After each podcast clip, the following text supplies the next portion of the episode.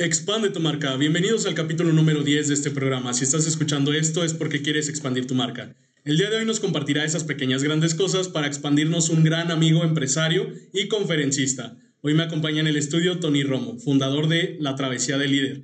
Tony, gracias por venir. ¿Cómo estás? ¿Quieres multiplicar tus ventas y alcanzar el éxito? Aquí te decimos cómo. Bienvenida y bienvenido a Expande tu marca, un concepto de educación empresarial que cuenta las experiencias de especialistas. En este programa te compartimos lo que las personas han hecho para expandirse. Mi nombre es Mitch Granados, te invito a que te quedes y expandas tu marca.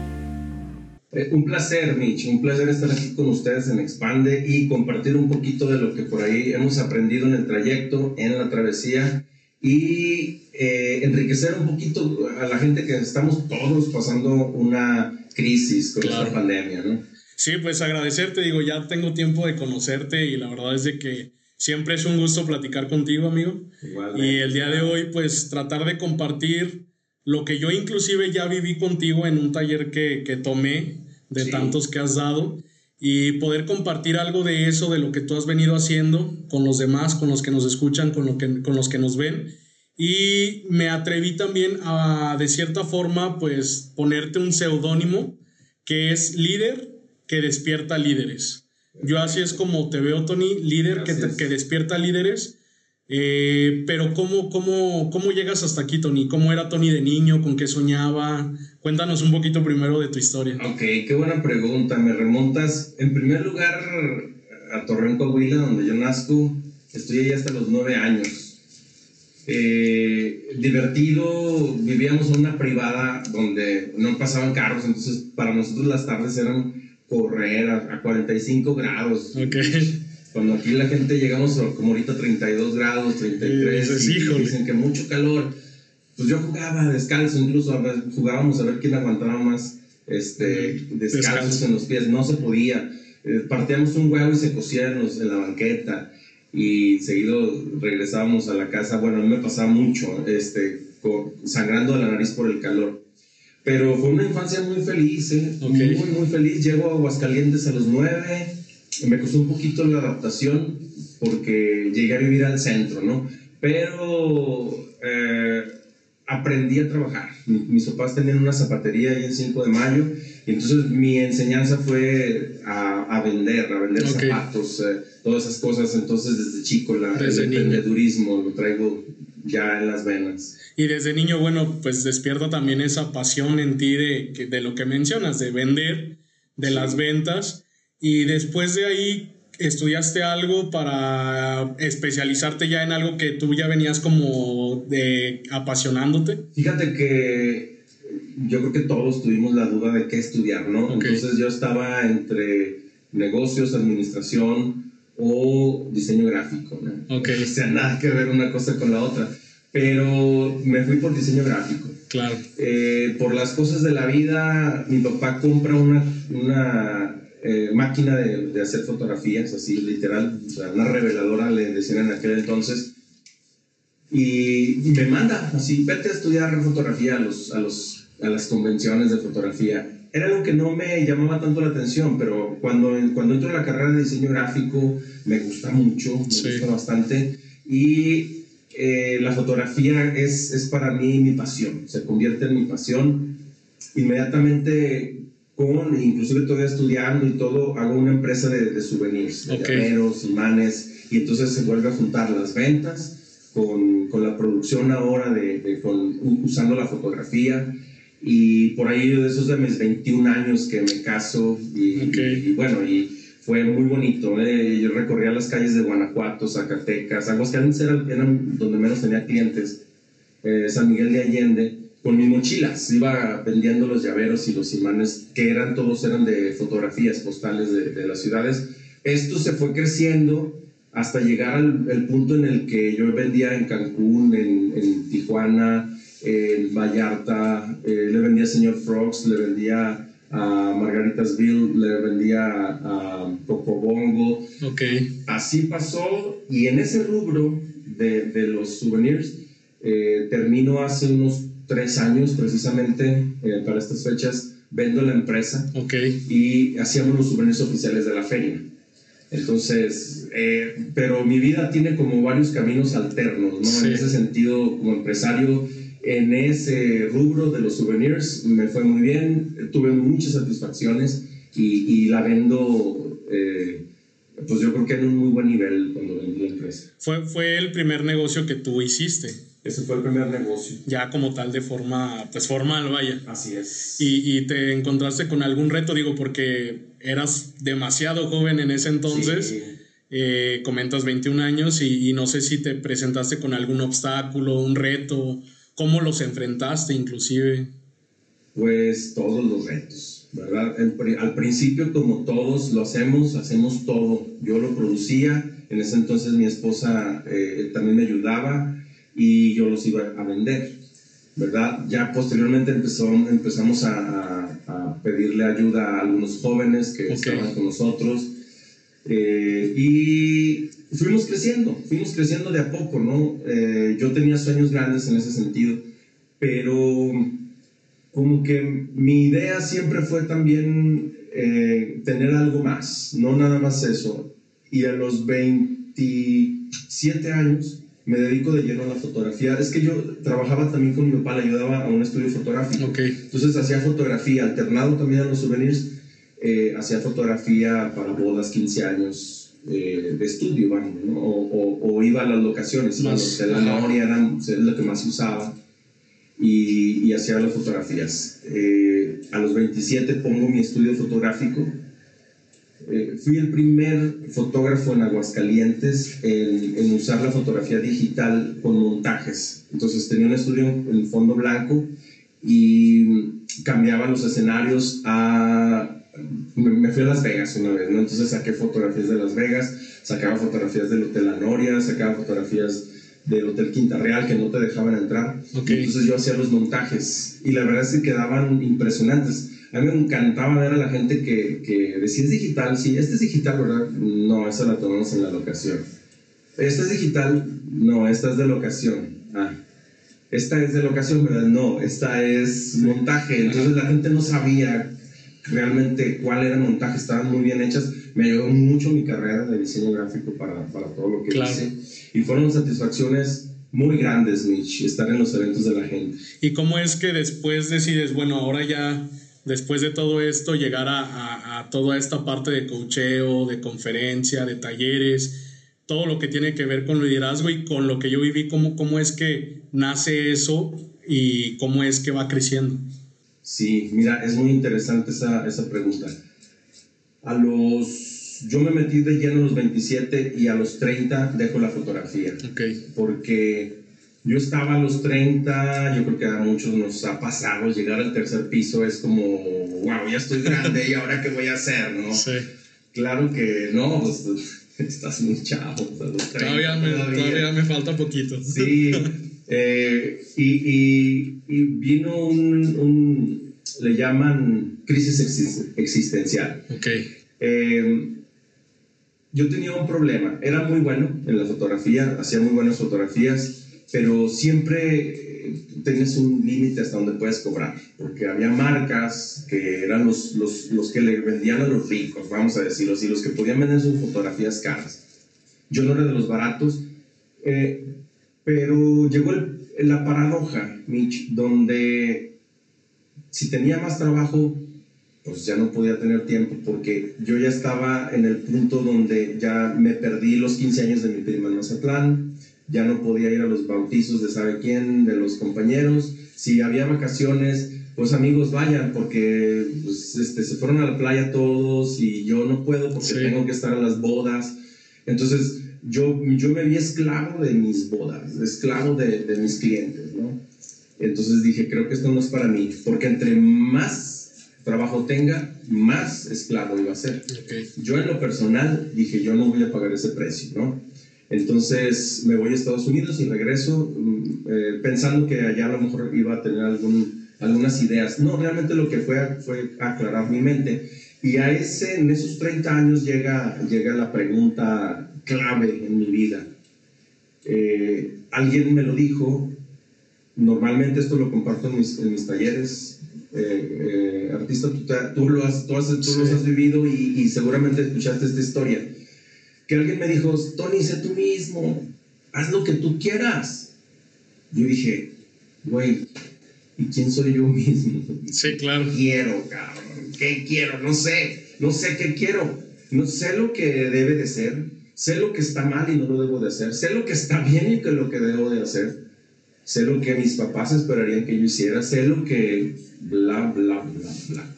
Pero de mí no sabía nada, no sabía realmente qué quería y me juzgaba porque si lo que quería le hacía daño a alguien, lo dejaba de hacer. Y entonces pensaba en todo el mundo menos en mí. Y ahí empieza mi conocimiento. Entro a un, a un curso que se llama Simposium del Doctor Romero. Eh, ya lo había tomado a los 15 años con el creador del curso, incluso con el Doctor Romero. Cuando regreso a los 30 años, mi mamá me dice, hijo, vete al curso, ya sabes, eso es, es un curso buenísimo de un fin de semana. Y, y, de verdad me encuentro, me encuentro que estoy perdido, que sé mucho de afuera, pero no sé nada de adentro. Okay. Y juzgándome a mí mismo, lo que debe de ser, lo que no debe de ser, pero siempre con un juicio. Y allí es donde arranca el autoconocimiento. Eh, duró cinco años, al año yo ya era coordinador, no, no, seis meses, o sea, porque yo me metí de lleno, me hice instructor a los, ¿qué será? Dos, tres meses, o sea, como tomaba tantos cursos ya, eh, me voy de instructor, empiezo a recorrer la, la, República Mexicana dando conferencias y ese fue mi comienzo hacia el, hacia el, eh, la, la, autoconocimiento. ¿no? Es difícil, o sea, bueno, es como, como, es como descubrir quién eres, ¿no? Es, es esa parte y, y fue, fue complicado, fue de cierta forma este, muy fácil o cómo lo viviste fue muy complicado, fue muy difícil, fue muy retador, porque tienes que sacrificar un chorro de pensamientos, un chorro de ideas que crees que son la realidad. Pero mi madre me dio un consejo, mi madre es mi maestra como lo fue mi padre. Claro. Eh, y ella me dijo un día algo que jamás se me olvida y que lo comparto en los talleres. Tu mundo está hecho de ideas. Es decir, todo lo que tú crees que es son tus ideas porque hay gente en el otro lado del planeta que ni idea tiene de las ideas que tú tienes. Sí, claro. Entonces, eh, para ellos el mundo es totalmente otro y para todos es válido. El punto es encontrar qué es lo que tú quieres, cómo quieres construir tu mundo. Y la primera pregunta que yo me hice, entonces yo tengo derecho de construir mi mundo y dejar de creer que lo que es bueno, pues no es tan bueno, o lo que es malo, pues no es tan malo. Claro, también. Y entonces encontré que ya había una naturaleza en mí, que yo estaba luchando contra ella durante 20 años, luchando contra mi sexualidad, luchando contra mi coraje, contra mi enojo, luchando contra mi soberbia. Y, y eso, bueno, fueron muchos años de, de estarme auto-observando. Y, y yo creo que apenas, incluso hace unos meses apenas, este, fue cuando di por terminada mi búsqueda de mí mismo. O sea, fueron 17, casi 18 años. Claro. Y, y, y esa parte, ¿cómo la lograste? Digo, ¿cómo, ¿cómo fue que lograste el autorreconocerte? En primer lugar, aceptar que no me voy a conocer del todo, todo lo que soy. O sea, venimos como humanidad siendo millones de años, bueno, perdón, miles de años, y yo no sé si millones, ¿verdad? Porque pues yo no sé si este planeta sea el único que, que contenga seres humanos, ¿no? Y que si hay otras existencias y otras formas claro. de vida, y yo no lo sé. Entonces llegó un punto en donde dije, bueno, lo que, con que yo conozca lo que soy ahorita es más que suficiente. Que yo acepte que tengo coraje y que no puedo dominar todo el tiempo mi, mi enojo y que me voy a permitir que en cierto momento se me vaya el, la onda de, de algo. Eh, aceptar que en primer lugar ni siquiera vengo a salvar al mundo, no vengo a, claro. a, a, vengo a aportar, pero no vengo a salvarlo, o sea, no hay nadie, ni los grandes personajes de la historia como Mahoma, como Buda, como Jesús, como eh, Hermes o sea, pues todos aportaron algo, sin embargo no hay uno que haya hecho que el mundo hubiese cambiado totalmente pues menos yo, ¿no? O sea, yo soy más mortal que cualquiera de ellos y entonces me relajé y reduje mi, mi área de, de influencia. a mi metro cuadrado. Lo que yo puedo hacer con mi vida es suficiente. Ok. Y creo que eso fue lo que me, me alivió de la búsqueda. O sea que no me conozco del todo, pues ahí hay muchas cosas, pero pues también quién me obliga a hacerlo. Sí, claro. Con que yo me conozca con lo que, con lo que voy haciendo hoy, con lo que me gusta hacer y, y hacerlo, ponerlo en práctica, y, buscar ser feliz, creo ese es el punto, Mitch, al final de cuentas. Y, y, digo, bueno, eso que tocas es, es importante, es fundamental para poder seguir haciendo lo que ahora haces. Por, porque primero fue el conocerte, el lograr esa parte, empezaste a compartirlo de alguna forma, como comentas, el hacer conferencias, eh, pero después ya empiezas a, a hacer entrenamiento, hacer este, esta parte que comentaba al inicio de despertar líderes, de conocer a ti y después conocer el liderazgo. ¿Cómo, cómo pasa después esa parte? Eh, es un proceso. Mira, yo estuve en una escuela esotérica, no voy a mencionar nombres, eh, pero a los 30 años yo decidí conocerme a mí mismo y dejar de juzgarme. Eso era lo que decía el maestro al que se seguía, en yo no lo conocí vivo, ya hablaban del maestro, el maestro tal o cual. No quiero que nadie se sienta ofendido.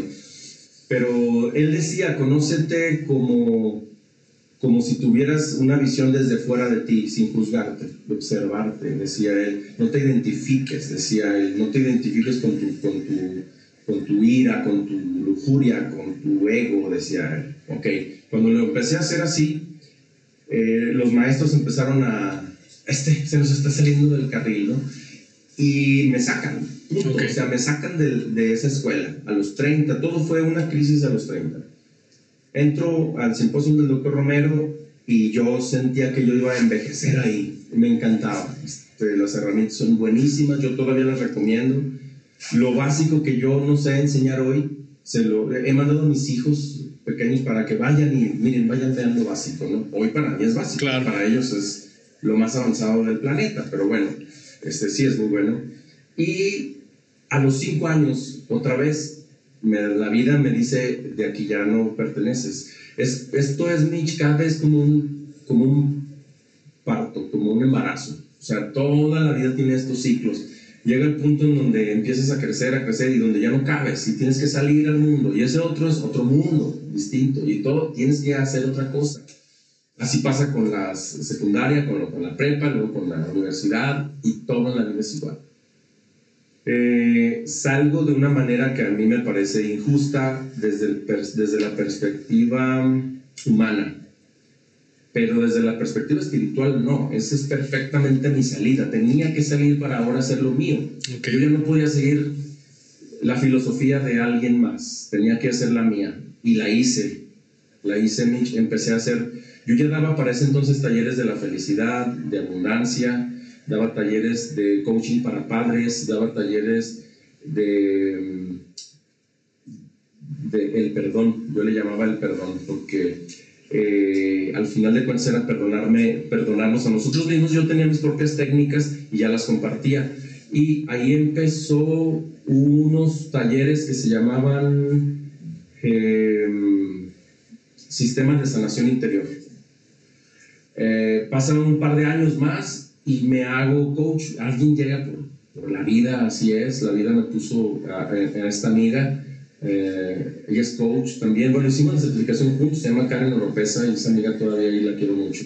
Y le agradezco mucho que me haya llevado con Manuel Morín. Manuel Morín es mi maestro de coaching en San Miguel de Allende. Yo ya había estudiado programación neurolingüística o PNL hago la certificación y ahí es donde ya me profesionalizo con todo lo que yo sé hacer. Claro. O sea, ya, ya me había encontrado a mí y ahora era ayudarle a los demás a encontrarse a sí mismos. Y me dio las herramientas para ser muy efectivo en esta parte.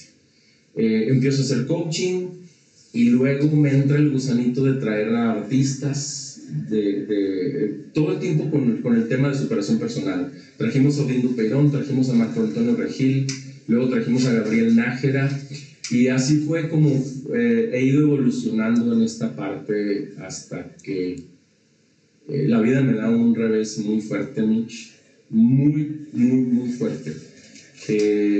primeramente hubo un evento que nos sautean desde el mismo, no sé si decirlo, pero las autoridades se meten en esto. Y yo no creo que haya sido personal contra Tony Romo, pero sí contra el evento. Eh, y se junta con un fraude que nos hacen, pierdo la casa, pierdo todo, nos vamos a vivir en la oficina. Y fue encontrarme con nada y con los buenos deseos. O sea, ¿cómo es posible que una persona que tenga una buena intención de ayudar a los demás le pase esto? ¿no? Eh, eh, pues sí, sí, o sea, mucha gente que, que va a misa y la atropellan o Sí, sí, sí. O, sea, lo que quieras pasa, todo pasa en el, en el mundo.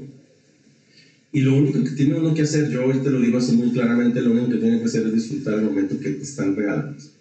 Cada uno tenemos un instante el cual hay que aprovecharlo al máximo.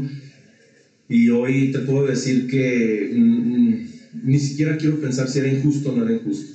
El punto es de que me puso ahí, y de ahí un amigo me invita a un taller muy, muy, muy interesante, muy bueno de liderazgo, a Vallarta. Pues pidiendo prestado un nicho. Yo era de ese tipo, yo soy de ese tipo de personas que cuando más en crisis estoy, pues invierto en mí. Y fuimos a ese taller, nos lo regalaron, me lo regaló Pin, Pin de Vallarta, que adoro ese canijo, eh, y me conecta con, con Manuel Bogado, que es mi maestro eh, en el sentido del liderazgo y encuentro otra forma de entender liderazgo. No lo entendía, es más, él, él estudió en Harvard, estudió en MIT, estudió, y él, él da liderazgo que se da en las altas, altas esferas, en las altas eh, empresas globales. Estuvo en la ONU, etc. ¿no? Entonces, ahí me enseña que liderazgo es un camino interno, me enseña que liderazgo no, se, no te avisa, simplemente un día estás ante un reto el cual tienes que superar. Punto. Oye, pero es que yo no estaba preparado. Es que esa no fue la pregunta. Sí. Punto. Entonces yo estaba ante eso. Y, y, y, tomé esta filosofía de vida, la cual me ayudó a levantarme de a poco. Y así hasta que sucedieron otras cosas. Eh, bueno, en primer lugar, cuando entiendo que es liderazgo, yo me di cuenta de que mi camino que llevaba era justamente el liderazgo, pero no lo había entendido. Y hay, un, y hay una parte donde yo quiero definir qué es lo que yo le voy a entregar a la gente, qué es lo que yo voy a... O sea, Tony Romo, ¿cuál es el mensaje que va a dar? Claro.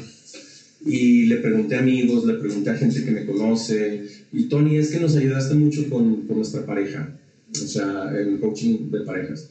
No, Tony, es que nos ayudaste mucho con, eh, pues, con mi hija y entonces jóvenes.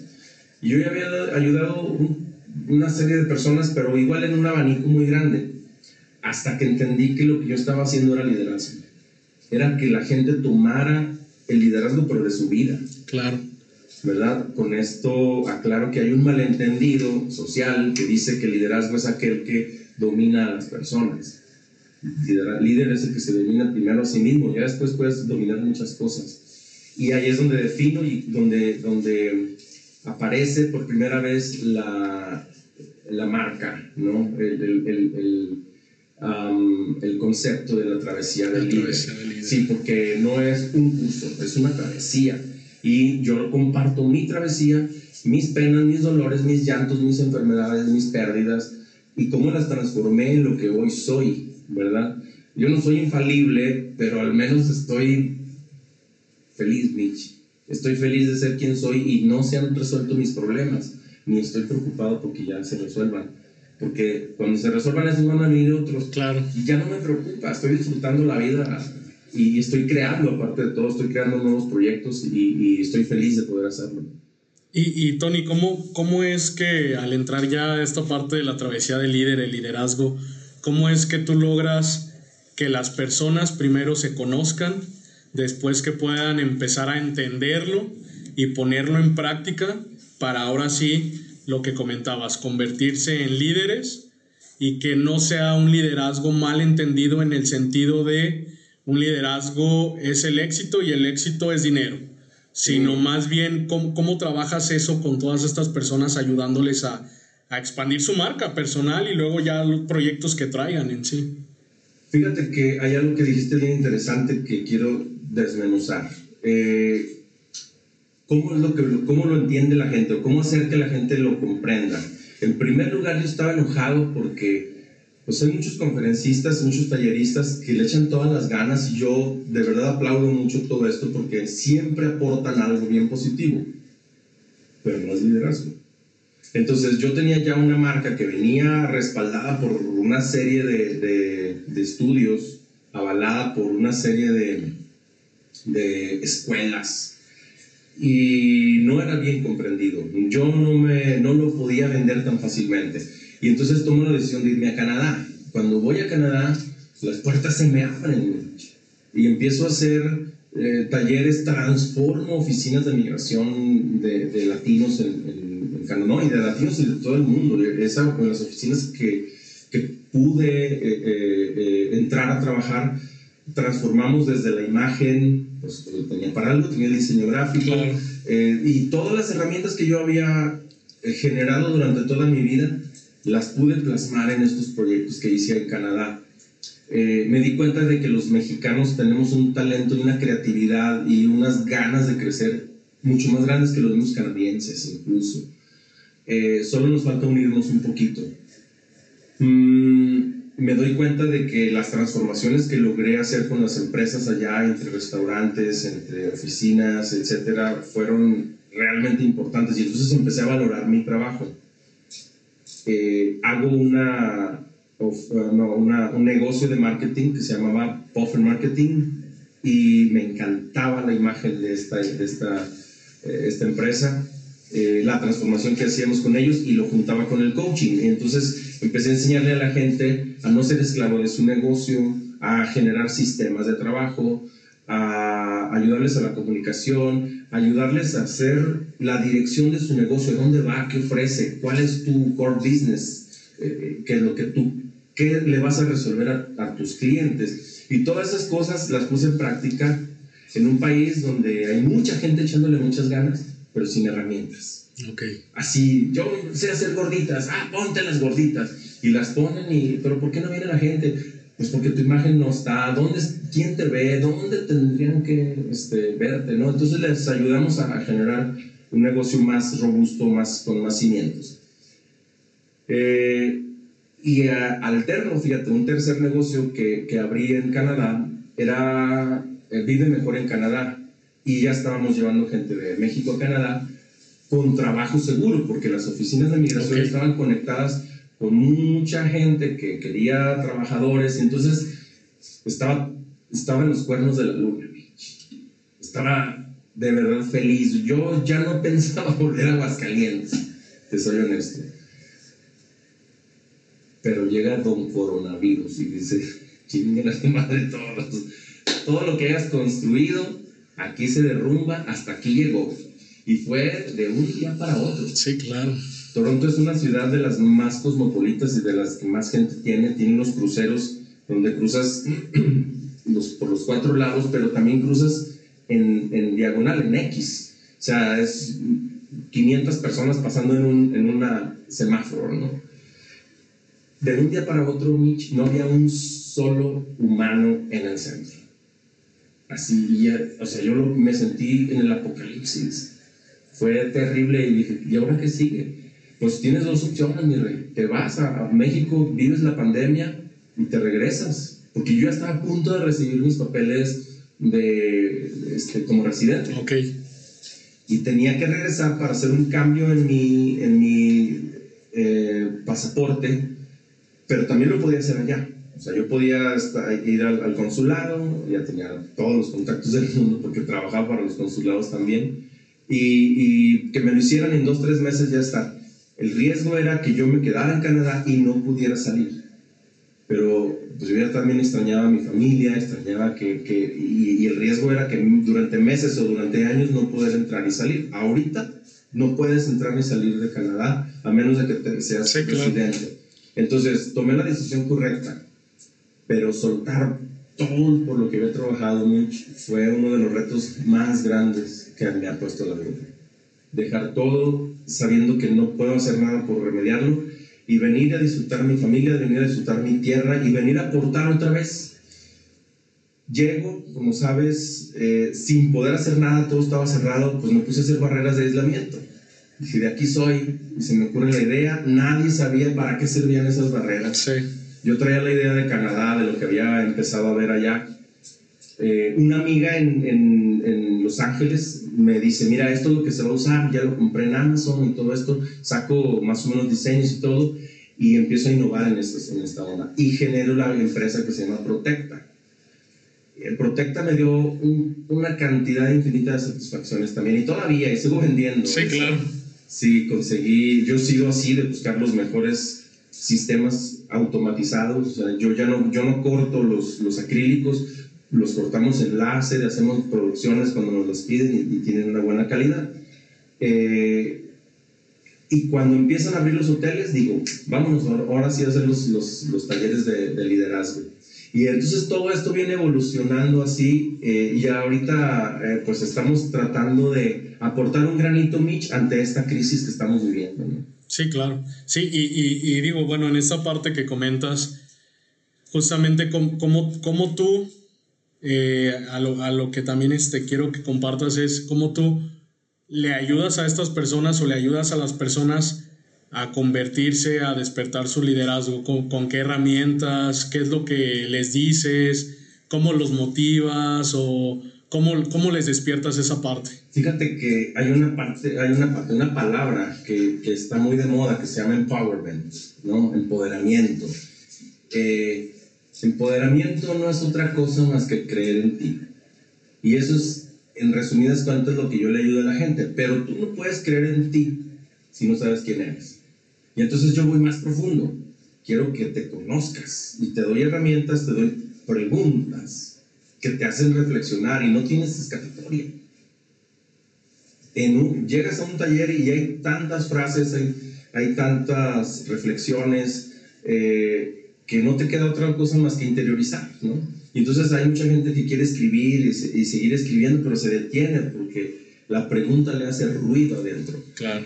Y ese ruido es lo más hermoso. Yo siempre les digo, no esperes que vas a salir en paz de un taller de Tony Romo Espera salir conflictuado, espera que, que, haya un momento en que me odies por lo que estoy hablando, espera que haya un momento donde estés enojado porque a qué viniste a este taller, eh, donde te hacen cuestionar tus ideas. Eso es lo más bonito que puede haber. Para que tú te conozcas, tienes que saber que tú estás detrás de tus ideas. Tú no eres tus ideas. Funcionas con ellas. Y digo funcionas entre comillas aparte, porque realmente qué tanto realmente funcionamos cuando tenemos un potencial infinito, pero a veces nos limitan esas ideas. Sí, claro. Porque tú no hiciste, porque tú no eres, porque tú eres el del medio, porque tú eres el mayor, o porque tú eres la menor, o porque eres mujer, o porque eres discapacitado. Espérame, no hay una razón para que no funcionen las cosas que tú quieres. Pueden ser procesos y a veces no los aceptamos. A veces queremos que, son, que todos sean como palomitas de microondas no, hay muchas cosas que necesitan procesos y nos rendimos antes de tiempo. Entonces, ante todos los fracasos que he tenido, Mitch, eh, los he estudiado y los he apuntado y sé por qué la gente fracasamos. Y sé también que el 90% de las veces que nosotros interpretamos un fracaso realmente no es un fracaso. Es un cambio de vida, es un cambio de etapa, es, es un ciclo que termina y vas por algo nuevo. Y creo yo que te voy a dar ahorita una raíz importante de mi filosofía que yo comparto en, la travesía del líder. En una ocasión con un maestro, para mí es un gran maestro también, mucha influencia tengo de él que se llama Anthony Robbins. Y él dice, define tu epitafio. Porque en este epitafio, y se lo digo ahorita a la gente que nos está escuchando, Mitch, y te lo digo, no sé si lo quieras contestar ahorita, pero dejo la pregunta. ¿Cómo diría tu tumba? Aquí yace Mitch, quien, qué, ¿no? Entonces, yo tenía ese epitafio, se me vino a la mente rápido. Aquí yace Tony Romo, quien murió en la raya. Dije una vez, todo el tiempo voy a estar en la raya, o sea, nunca la voy a cruzar. ¿Cuándo? si yo tengo ese significado de vida, ¿cuándo voy a ganar? ¿Cuándo voy a ser exitoso? Jamás. Porque tu idea es que ya me lo llegas. Y ya me lo llegas, ya me lo llegas, ya falta esto. Y en la raya, estás en la raya y siempre en una pinche lucha. que te hace sufrir todos los días. Yo dije, no mames, qué pendejo, pues mueve la raya para atrás, cabrón, ya bríncala, listo, ¡eh, eh! y de verdad mi sensación cambió. Y entonces mi epitafio era, aquí ya es un hombre que lo dio todo, que fue feliz y que lo logró. Y entonces empezó mi filosofía de vida a hacer esto que soy, ¿no? Sí hubo un proceso todavía de aquel entonces a este en el cual soltar las expectativas de los resultados fue muy difícil, muy, muy, muy difícil hasta que confronté la muerte, entonces me di cuenta de que de verdad los resultados no son tan importantes. Claro. Y, y ahí viene ya otra etapa y la estoy empezando a vivir. Sí, claro. Sí, que, que, que de hecho lo compartías hace poco, ¿no? Soy sobreviviente de COVID. Sí. Y una dura batalla que, que, que viviste, que inclusive me, me acuerdo que, que, muchas personas preguntaban y, y recuerdo que, que tú me mandas un mensaje después de que sales y algo recuerdo de que yo te dije, es que yo sabía que tú ibas a estar bien. O sea, ¿por qué? Por, por todo ese ímpetu, por todas esas, esas ganas, esa definición, ¿no? De lo di todo. Lo diste todo y estás aquí y sigues, sigues con esa pasión, sigues transmitiendo, sigues comunicando eso que tú quieres lograr, que es ayudarle a los demás a conocerse, que, que considero que es algo de lo más importante que debemos de tener poder conectar con nosotros. Cuando conectamos con nosotros, conectamos con los demás. Entonces, tener eso bien claro y, y Tony, no sé si sabías que este es el cierre de temporada. Me gustaría también que compartieras cómo deben de ser los nuevos líderes, esas nuevas generaciones, cómo deben de ser.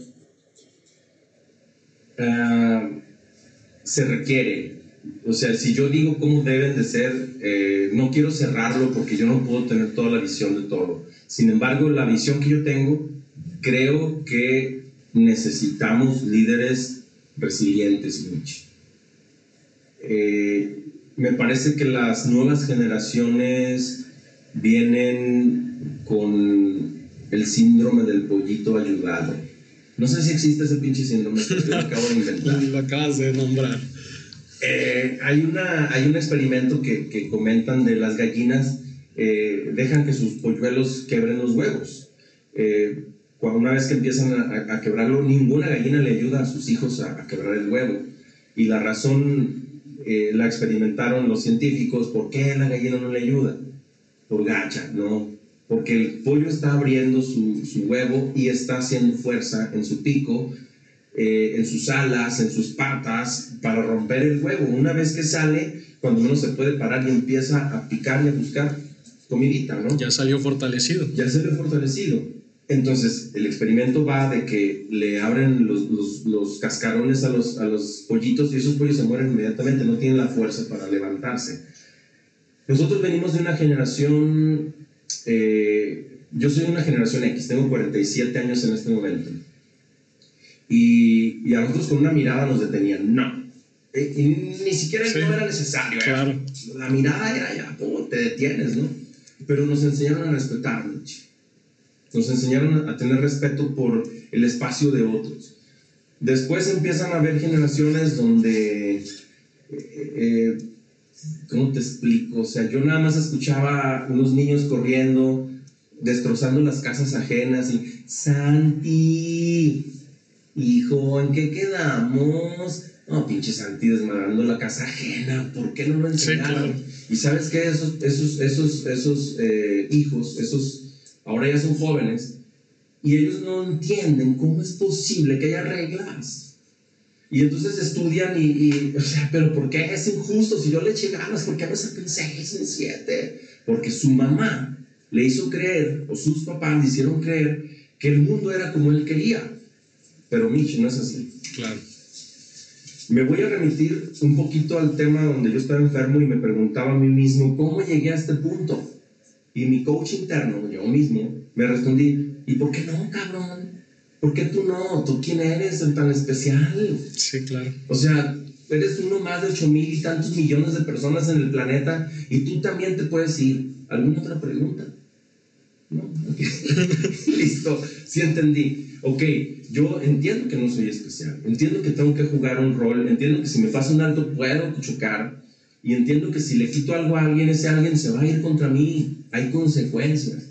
Pero cuando estas generaciones son criadas con esta Disney burbuja, la cual yo le llamo, donde no, no, no pasa nada, no, dáselo para que no llore. Sí, güey, cuando tenga 15 años, ese dáselo, perdón, ese, yo, ese ya no va a llorar. Ese va a reventar carros, va a romper algo, va a robar o, o simplemente se va a pelear con, con todos, ¿no? Vienen generaciones muy débiles, definitivamente. En contraparte te puedo decir que son generaciones que piensan que las cosas son más fáciles y definitivamente están encontrando formas más fáciles de lograrlas. Eso también es una contraparte que, que, que existe. El, el, tema es cómo unirlo. Necesitamos líderes resilientes. Eh, esta generación que dice, las reglas son para romperse. Este, A mí no me impongas tus reglas. Todo eso se acaba cuando te vuelves emprendedor. Cuando te vuelves emprendedor, eh, eh, se acaba eso de que no hay reglas. No, si hay reglas. El negocio las necesita. Este, ok, no hay reglas. Para mi negocio no hay reglas. ¿Y tu renta, quién la va a pagar? Y, y, y la publicidad que necesitas hacer, yo lo voy a hacer como yo quiera. Pues sí, no. Necesitas tener una continuidad. Eh, esta gente que lucha por los, los, derechos laborales deja de serlo. Se acaban los, de los, los protectores de los derechos laborales cuando pones tu propia empresa. Ahí ya no piensas en los derechos laborales, piensas en que el negocio le siga dando a todos para que llegue la quincena y tú puedas pagarles a todos y sea una cooperación. Se necesita gente más consciente y más abierta a que lo que tú piensas no es todo. Eh, los estudiantes, yo como empresario que me tocó recibir recién egresados de algunas universidades en las cuales ellos pensaban, ya soy licenciado. Sí. Llegué, entonces, ¿dónde está mi oficina? este, necesito una Mac, por favor, o sea, discúlpame, no, eso no funciona. Porque así como tú, se, se graduaron otros 25, 30 o más, y así como esos 25, 30 de tu salón, se graduaron otros cientos, de doscientos y tantos. Y entonces todos quieren un trabajo. Hay una competencia en sí, claro. Y, y, esta, esta generación en la cual pensamos que las cosas deben de ser fáciles, y tú eres esa generación que ya probó el, el emprendimiento, que ya probó reglas, y sabes que es mejor cumplirlas, fortalecerte con esas estructuras eh, y crecer. Sí, claro, totalmente. Y, y, con esto cierro este tema. Estoy estudiando yo ahorita lo que es una certificación en etología humana. Eh, eh, estudiamos biología, el, al ser humano desde la biología y estudiamos las plantas. ¿Y qué tienen que ver una cosa con la otra? Con eso te lo digo. Las reglas son estructuras. Y las personas que no tienen reglas se comparan con los champiñones. ¿De cuántos metros has visto champiñones? No pasan de 20 centímetros, 10, 5, 8 centímetros. La pregunta es qué tipo de árbol quieres ser. ¿Quieres ser uno de 10 metros bien fuerte? Necesitas estructuras muy fuertes. Me encanta el logotipo de, de Paraíso, Bosques del Paraíso. Bosques del Paraíso. Porque están las, las ramas, las, las raíces, son estructuras. Sí, claro. Y luego está el tronco, una estructura fuerte, y luego son todas las ramas. Y no vemos más que las puras ramas y el tronco. Sí. Pero las estructuras las reglas, la disciplina, el aprender, el ser, eh, el no pretender que todo el mundo sea como yo pienso. Sí, claro. Eh, es esas, esas raíces, que hacen que el árbol se sostenga y pueda darle sombra a otros, darle fruto a otros, eh, albergar pajaritos, vida. Sí, claro. Un negocio es eso, precisamente. Una persona también es eso. Entonces, resumiendo esta parte, ¿qué tipo de líderes necesitamos? Líderes que crean en sí mismos, que sepan que, que las cosas no todo el tiempo tienen que ser complicadas, pero que si se complican, aquí está mi disciplina, aquí está mi, mi, mi facilidad de aprender cosas nuevas y de, y de no doblegarme a la primera. ¿no? Yo siento que eso se llama resiliencia y creo que eso es lo que necesita el mundo, eh, líderes de ese tipo. Pues Tony, muchas gracias. Eh, mucho que mucho nuevo que me llevo también hoy. Digo, siempre, siempre en todos los capítulos El primer espectador también soy yo, me llevo mucho, me llevo demasiado. También eh, esperamos que las personas pues puedan ahí tomar algo de referencia. Y para cerrar, tus redes sociales en donde las personas se puedan seguir, ¿cuáles serían? Tony Romo Speaker en Facebook, eh, también así, eh, así mismo en Instagram. Ya lo voy a empezar a manejar, es, okay, me he quedado atrasado. está mi página web, tonyromo.com.mx y bueno, pues ahí vamos a dar los, lo, lo, lo, siguiente. Estamos ahorita trabajando para dar herramientas concretas a empresarios, emprendedores y a la gente que quiera tener una mejor vida. Claro, perfecto, Tony. Pues nuevamente, amigo, muchas gracias. Muchas gracias por acompañarnos, por compartir un poquito de lo que has estado haciendo y cómo hacerlo. Y pues de igual forma, gracias a todos los que nos escucharon. El día de hoy es este el capítulo 10, cerramos temporada. Recuerden seguirnos en nuestras redes sociales como arroba expande tu marca y probablemente haya una segunda temporada. Bye. Gracias, Tony.